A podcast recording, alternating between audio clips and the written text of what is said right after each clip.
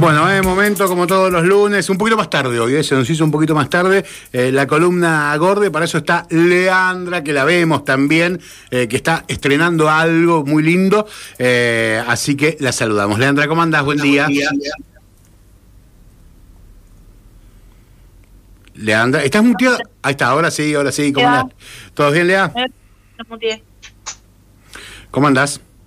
¿Todo bien, vos? Todo bárbaro, por suerte, todo tranquilo. ¿De qué, ¿De qué vamos a estar charlando hoy? ¿De, tu cuello nuevo y bien vestido? Ay, de mi cuello genial, está, no puedo dejar de mirarlo. bueno, para la gente que no sabe, como que me, hizo una mariposa muy gigante en el cuello. Igual es la mitad, todavía falta la otra mitad del tatuaje. Bien, va a ser, va a ser grande entonces el... estoy de vacaciones. Está... Bueno, es, un peligro. Alejandra de vacaciones, sáquenle la tinta. Eh, y las perforaciones. bien, bien, bien, bien. Bueno, ¿de qué estamos hablando? ¿De qué vamos a hablar? Dale.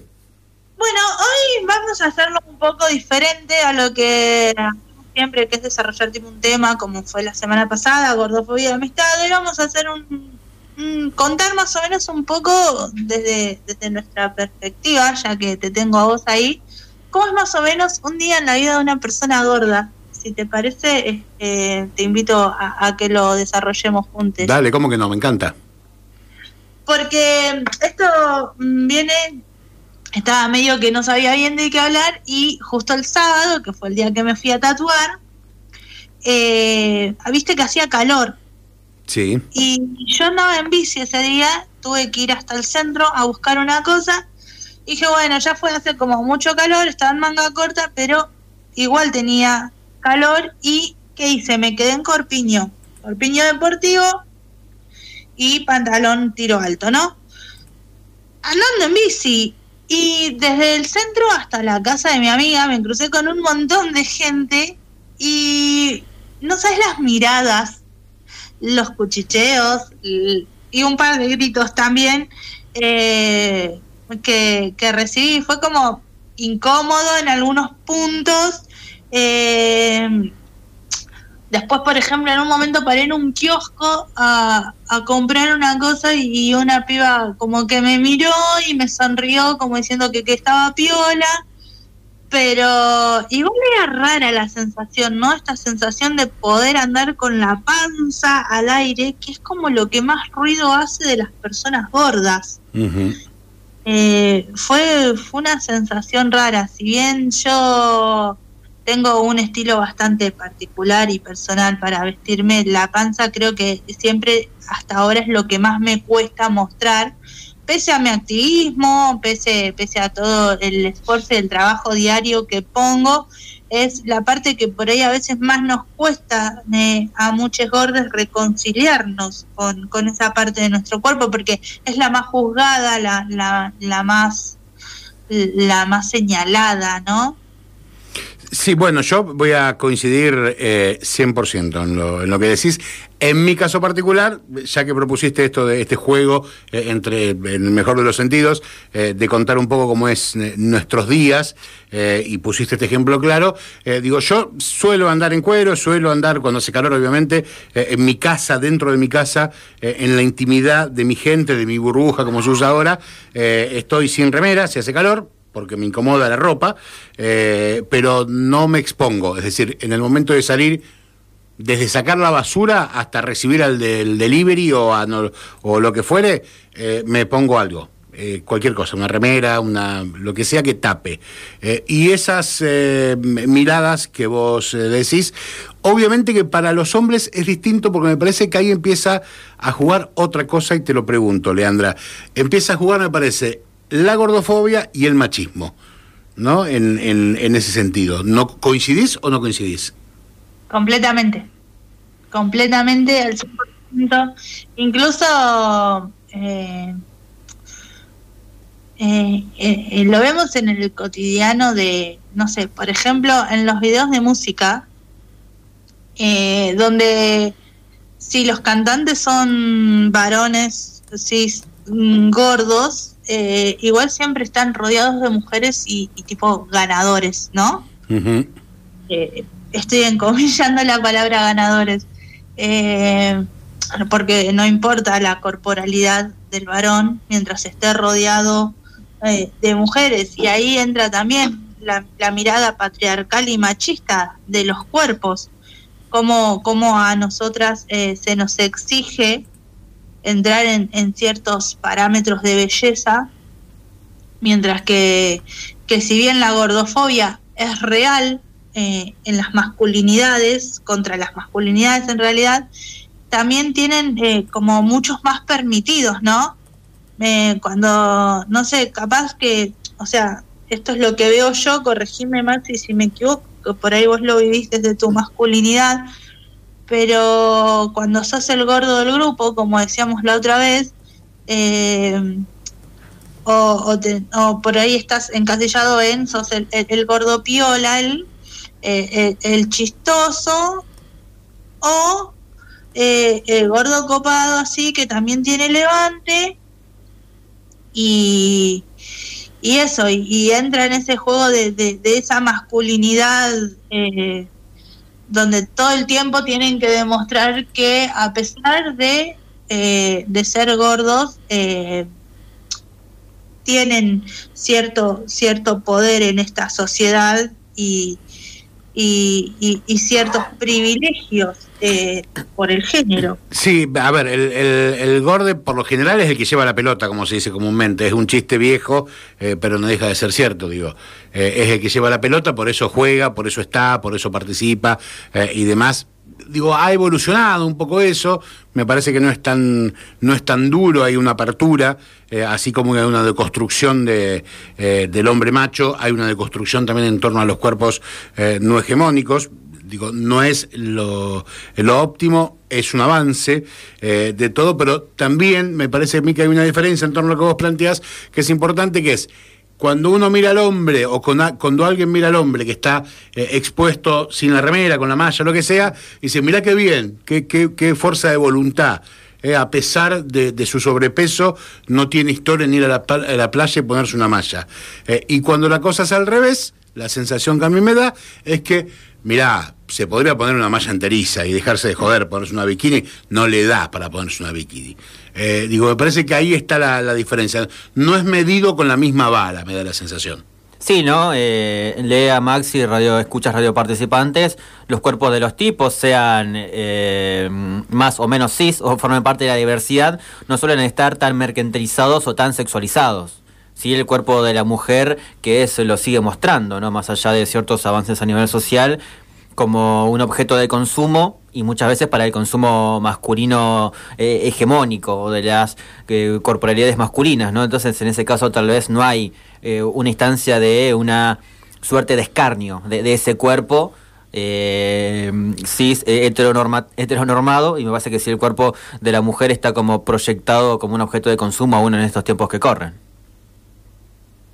Sí, completamente claramente seguimos, nuestros cuerpos siguen siendo objeto de consumo eh, para, para los varones heteros, sí, sobre todo.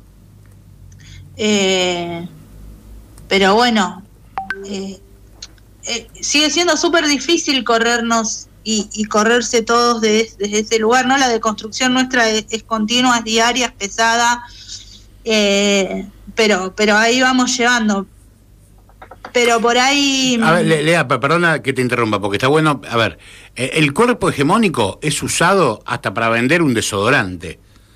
¿no? hasta, por un tal cual, para un antimicótico, que vos decís, para un antimicótico, no. Digo, no hace falta mostrar a un, vamos a poner un tipo, un tipo eh, todo trabajado, de 60 kilos, eh, que no tiene un gramo de más, un rollo, un nada. Digo, no hace falta. Eh, porque, a ver, yo lo traduzco a, mi vida, digo, creo que pocos usamos antimicóticos como los que tenemos el sobrepeso que tengo yo. Digo, sería mucho más copade eh, mostrar el antimicótico de las personas obesas o gordas o gordes. digo, por ahí para la venta sería mejor.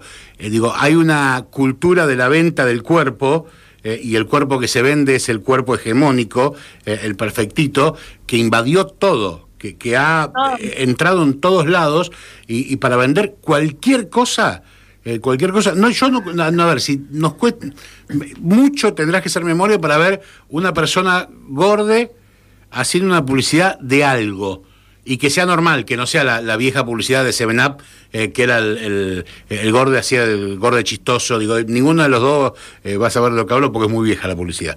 Eh, era el, el, que cuando era joven era el langa y después creció, engordó, se puso feo y demás, era una, una cuestión de sumamente, digo, denigrante la, la publicidad. digo, una publicidad posta, mostrando un par de zapatillas que estén copadas, digo, con una persona gorda. No existe yo no he visto nunca nada de eso.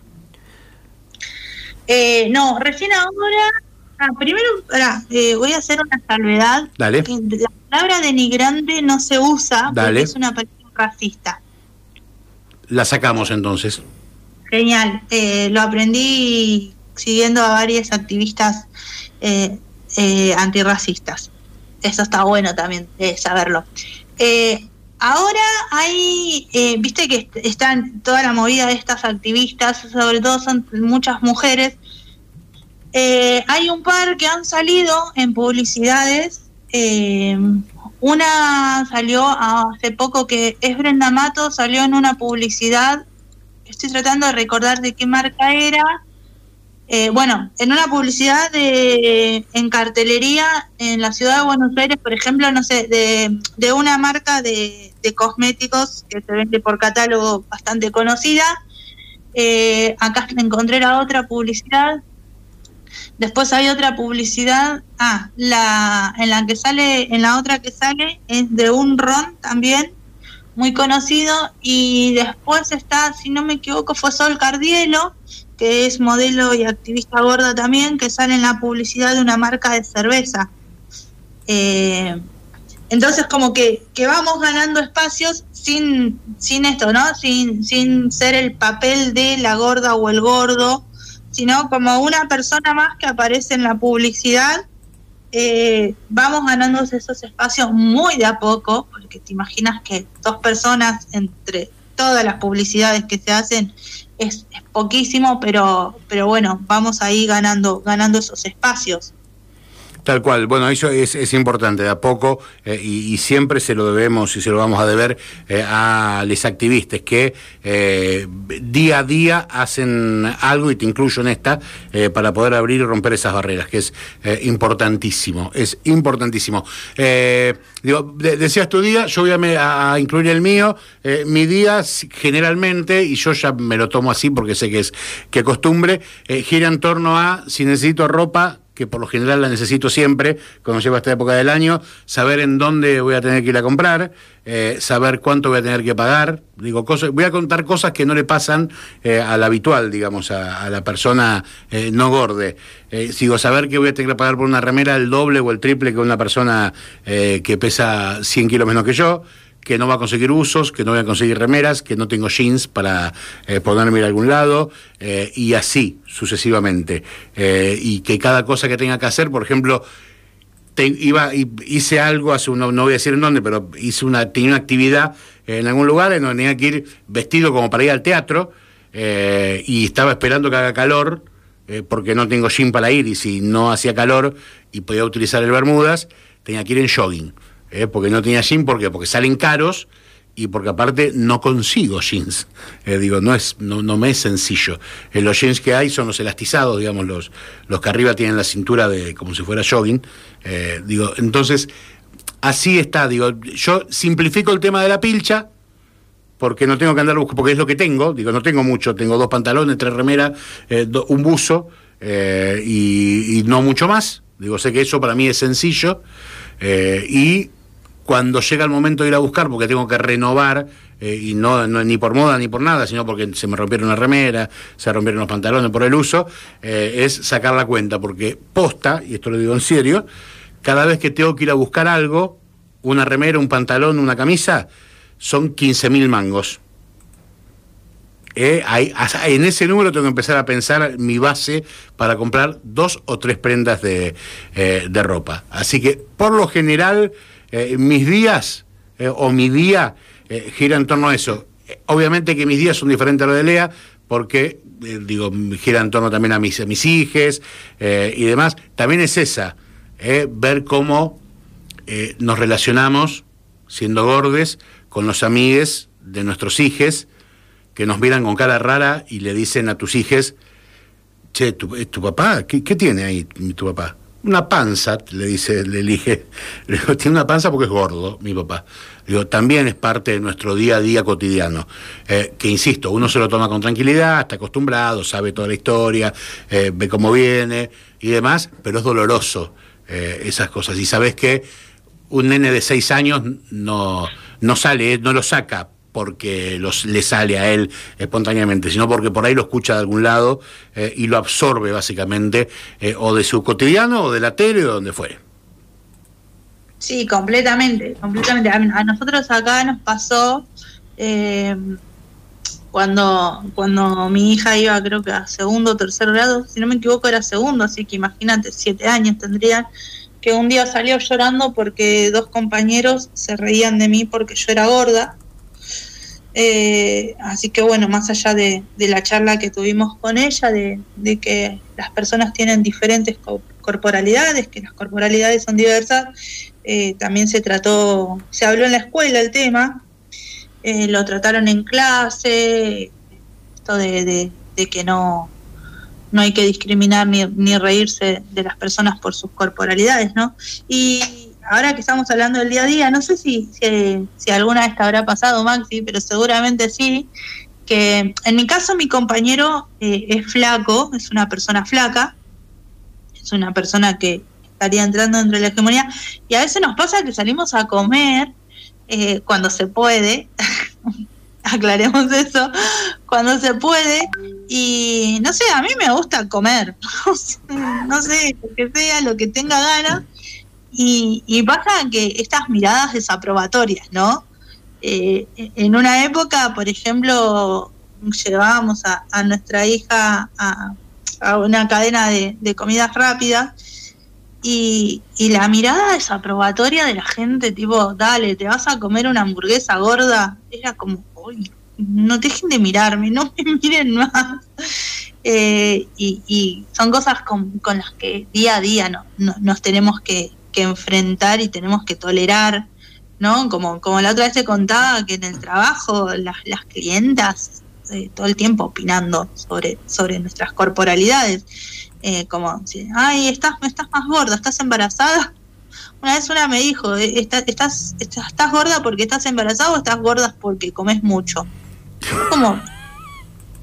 Yo ahora me río, pero en el momento no sabes lo que fue ese mercado, la de gritos, porque te juro que le empecé a contestar porque no podía creer lo que me estaba diciendo. O sea, era un nivel de violencia eh, sus palabras, porque aparte yo, no me olvido más, fue el año pasado, me iba de vacaciones también y estaba saliendo y me, me atajó así en el medio de un pasillo del supermercado y me gritó eso y fue como, ¿qué te pasa?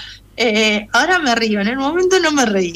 No, no, en realidad, eh, bueno, las idas a comer es una también, digo, cuando, cuando buscamos los cotidianos y, esto de, cómo es el día a día que planteaba Leandra, eh, el hecho de salir a comer algo, digo, también es algo que por ahí a uno más le resbala ahora, pero el hecho de entrar y ya sabes que te empiezan a mirar cuando estás entrando, dice, este, y, está el chiste, ¿no? apurémonos a pedir porque el gordo se come todo, digo, bueno, que, que vos ya lo, lo, entendés, no es necesario ni escucharlo para darte cuenta que lo están haciendo. Eh, Sabés que yo te voy a contar algo. Eh, mis hijas se enojan mucho más que yo. Eh, se recontra calientan cuando se dan cuenta que hay miradas eh, eh socarronas eh, y chistosas hacia uno porque es porque, porque sabes que viene por ese lado la cuestión. papá, sabes que ese que estaba ahí te miraba y te miraba raro y te señalaba y se cagaba de risa. Ya está, dejarlo es un problema de él, digo, el problema lo va a tener y lo tiene él, de no saber eh, digo, no, no, no, ver cosas, eh, personas diferentes eh, que, que, él.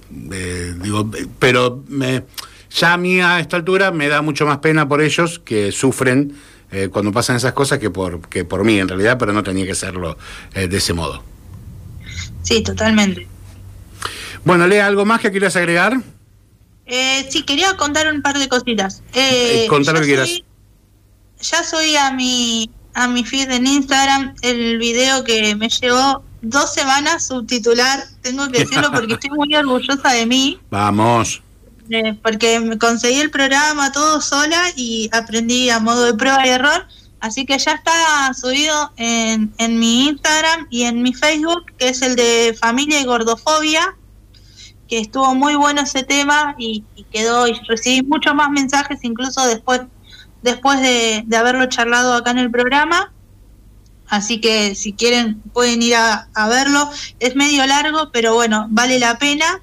Y la otra es que en este esta semana, entre el miércoles y el jueves, vamos a estar haciendo un vivo con Maca Pando, que es activista no binaria, lesbiana, psicóloga, eh, sobre diversidad, gordofobia. Y también nos pueden preguntar lo que quieran, que vamos a estar respondiendo en el vivo. Y para ir anticipando ya, la próxima semana también vamos a hacer un vivo. Ese sí ya está confirmado, que es el, el miércoles 12 a las 20 de, mi Instagram, con Maga Vidal, que es una activista travesti. Vamos a estar hablando de cómo es transitar y convivir con la gordofobia siendo una persona travesti trans.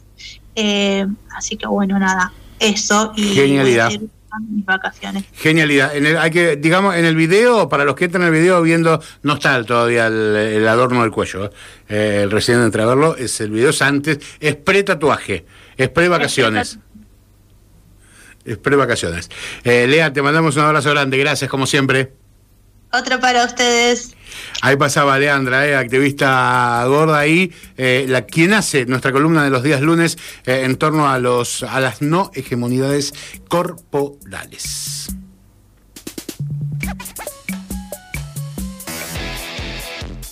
En un mundo donde prevalece la mentira